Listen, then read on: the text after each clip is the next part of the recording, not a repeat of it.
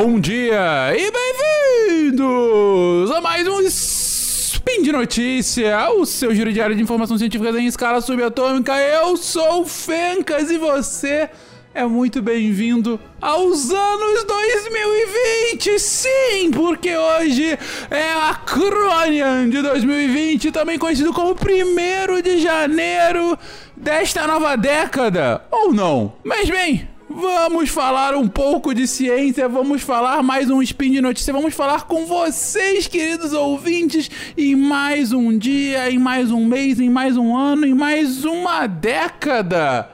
Gente, antes de mais nada, a vinheta. Speed Notícias.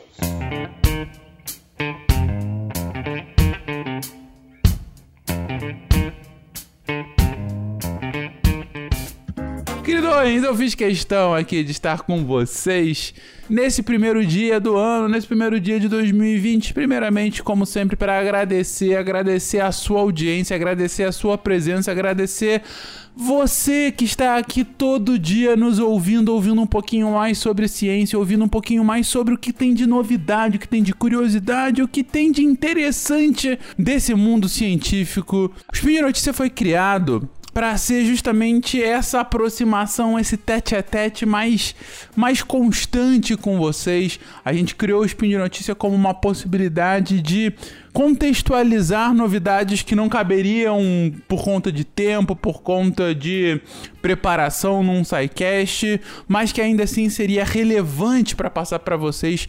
O Spin começou como um noticiário mesmo, um Spin, uma, um programa de, de novidades de diversos campos da ciência, e aí outras pessoas foram entrando, foram trazendo, ué, mas o meu campo às vezes não tem tanta novidade, mas tem muita curiosidade, a gente foi agregando cada vez vez mais. E é isso, hoje o Spin é sim, continua sendo um espaço de notícias e novidades dos diversos campos da ciência, mas também traz curiosidade, também traz outros pensamentos mais curtinhos de diferentes áreas. Eu gosto muito de como o Yuri do 4 de 15, que também é aqui nosso spinner, também sempre fala que traz sempre coisas da física e educação física aqui para vocês.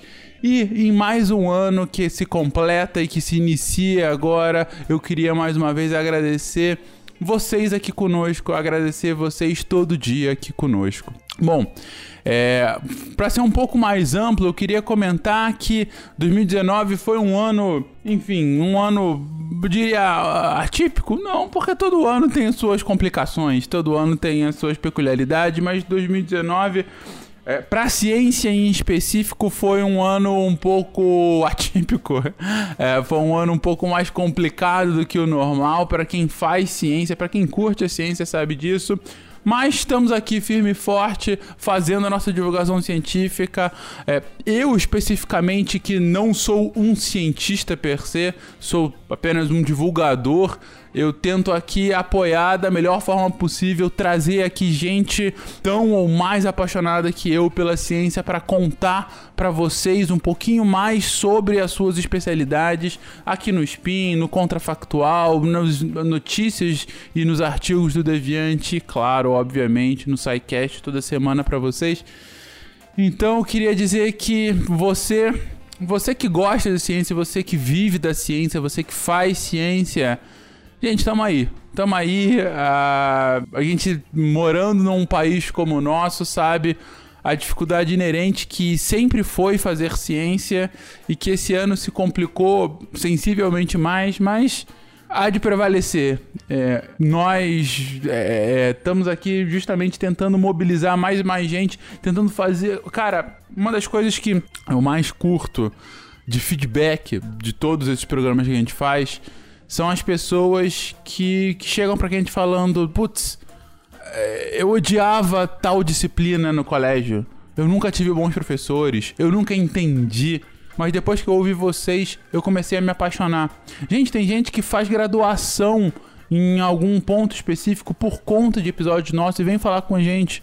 Caraca, pensei em fazer uma graduação em física, em biologia, em matemática, em história, porque eu estava ouvindo o programa de vocês e me apaixonei, eu queria entender mais, e eu quero estudar mais, e eu quero me aprofundar nisso, e eu quero fazer ciência em torno disso.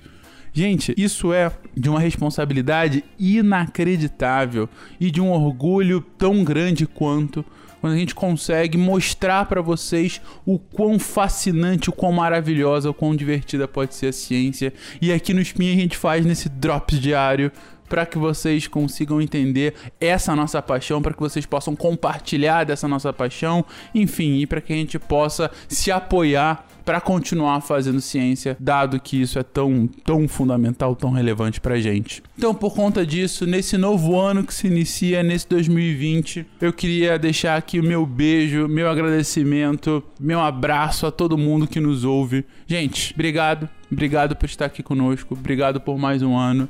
E vamos em frente, 2020 está começando e começa uma nova década. Ou não? E para não ficar só um cast de agradecimentos, vamos às curiosidades, afinal. É, uma coisa que voltou esse ano, enfim, eu não lembro de ter tido isso em 2010, mas lembro vividamente dessa discussão na passagem dos anos 2000, é Começamos uma nova década. Eu lembro, nos anos 2000 a discussão foi grande porque a gente estava começando talvez um novo milênio, um novo século e também uma nova década. Mas agora 2020 é o início de uma nova década ou não? Olha, formalmente falando, a partir do já defasado calendário gregoriano, não, não começa uma nova década. Na verdade, a nova década se inicia em 2021. 2020 é o último ano da década de 2010. Por que isso? Porque o calendário gregoriano não tem ano zero. Você não tem assim, ah, um é, antes da Era Comum, antes de Cristo, zero e um depois da Era Comum, depois de Cristo. Não. Você tem um antes da Era Comum e depois o um depois da Era Comum. Você nunca teve o ano zero. Significa dizer que o primeiro século, o primeiro ano do primeiro século, do primeiro milênio, começa no ano 1. E o último ano desse século, desse milênio, foi no ano da década, foi o ano 10, ou o ano 100, ou o ano 1000. Então vocês entendem então que o, o próximo ano do século foi o ano 101, não o ano 100. Então, uma nova década, uma nova contagem de década, século, milênio, começa sempre no ano 1, formalmente no calendário gregoriano. Mas, cara, do ponto de vista prático, é. Esse formalismo é tosco. Porque, pô, tô começando uma década nova quando eu mudei o número. Eu tô mudando, mudei a dezena, é, é, passou a unidade do 9 pro zero e mudei a dezena, logo deveria mudar a década aí. Então acabou 2019, começa 2020, essa deveria ser a nova década. Uma forma que eu eu lembro que um professor meu, um querido professor meu, encontrou de não cair nessa discussão tosca e inútil sobre se é uma década nova ou não, é falar, ok, começamos os anos 2020 acabou os anos 2010, agora estamos começando os anos 2020. E pronto, ninguém pode reclamar de formalismo, porque de fato começou agora os anos 2020 e os anos 20, os loucos anos 20, tal qual foi no século, no século 20, agora no século 21, será que teremos os novos loucos anos 20? É, e todo mundo fica feliz e começamos uma nova contagem e tá todo mundo certo. E lembrando sempre que, um ponto de vista astronômico, isso não faz o menor sentido. Isso, a contagem é só mais uma contagem tosca que a gente faz para mais uma translação ao redor do Sol. É, o ano 1 um é algo que não tem, de um ponto de vista astrológico, o menor significado. Foi uma, uma contagem religiosa que a gente está agora usando como marco, é, é bom, para o mundo todo, né? Claro, com exceção das outras contagens, como os anos judeus, os anos chineses, enfim, e todos os outros calendários que não gregoriano, que muitas vezes também são seguidos. Lembrando que é, tem uma discussão, uma boa discussão que eu até endosso, que na verdade uma contagem mais lógica, de um ponto de vista humano, não seria que a gente estivesse entrando agora em 2020, sim em 12.020, porque se a gente é, pegasse de um ponto de vista de início da história da civilização humana, né, dos humanos organizados Uh, não pela escrita, porque a escrita começa mais ou menos em 4000 antes da Era Comum, mas os humanos organizados em sociedade, vamos colocar assim, uma sociedade mais organizada, é, os primeiros indícios datam mais ou menos de 10 mil antes da Era Comum, das primeiras, uh, as primeiras civilizações sendo organizadas, né? Não tem uma data certa, obviamente, justamente por não ter escrita, né? Então você não tem esse formalismo mas justamente para aproveitar e só colocar um umzinho, né? Assim, seria ao mesmo tempo usar da lógica, da história e, enfim, da praticidade